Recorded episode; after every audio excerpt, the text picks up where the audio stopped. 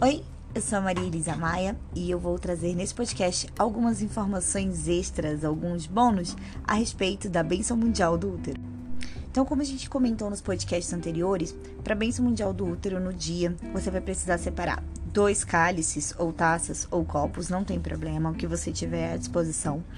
E num deles você vai colocar água, que representa as águas profundas do nosso útero, e no outro você vai colocar uma vela, que representam essa energia de transmutação, esse fogo, né, que é o elemento da transmutação, que vai ali trabalhar no nosso útero.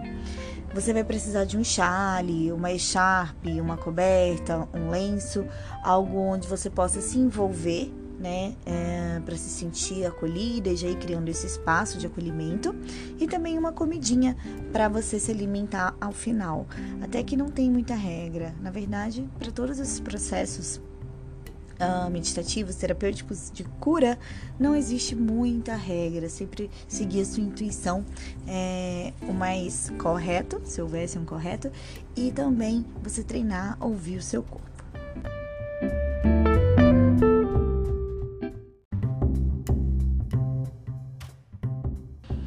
Então, além dessa preparação básica, seguindo as orientações que a gente tem disponível no site da Home Blessing, eu quero trazer algumas dicas, alguns bônus que você pode trazer para preparar esse momento e esse local sagrado para que ele se torne mais acolhedor, mais personalizado, individualizado, que ele tenha a sua cara.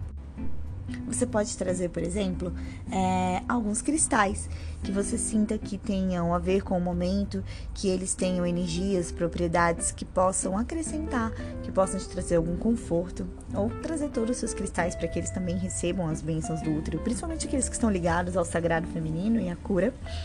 Você pode trazer algumas figuras de deusas ou algo que represente Pachamama, é, Atena, Lakshmi quem você quiser, que figura do feminino é importante para você é, e que te representa de alguma forma. Então você pode trazer essas representações para o momento da benção do útero. Você pode também trazer incensos e velas para que tornem o ambiente é, ainda mais acolhedor e que faça sentido para você. Você pode trazer velas brancas para os seus anjos da guarda, para os seus guias espirituais, velas rosas para lidar com questões do amor, do amor incondicional. Enfim, lembra que o seu coração é seu guia e você tem essa capacidade de ir criando.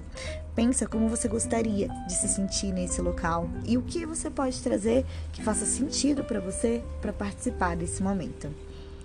Queria deixar essa dica com vocês e até breve. A gente se encontra na Benção Mundial do Útero. Um beijo.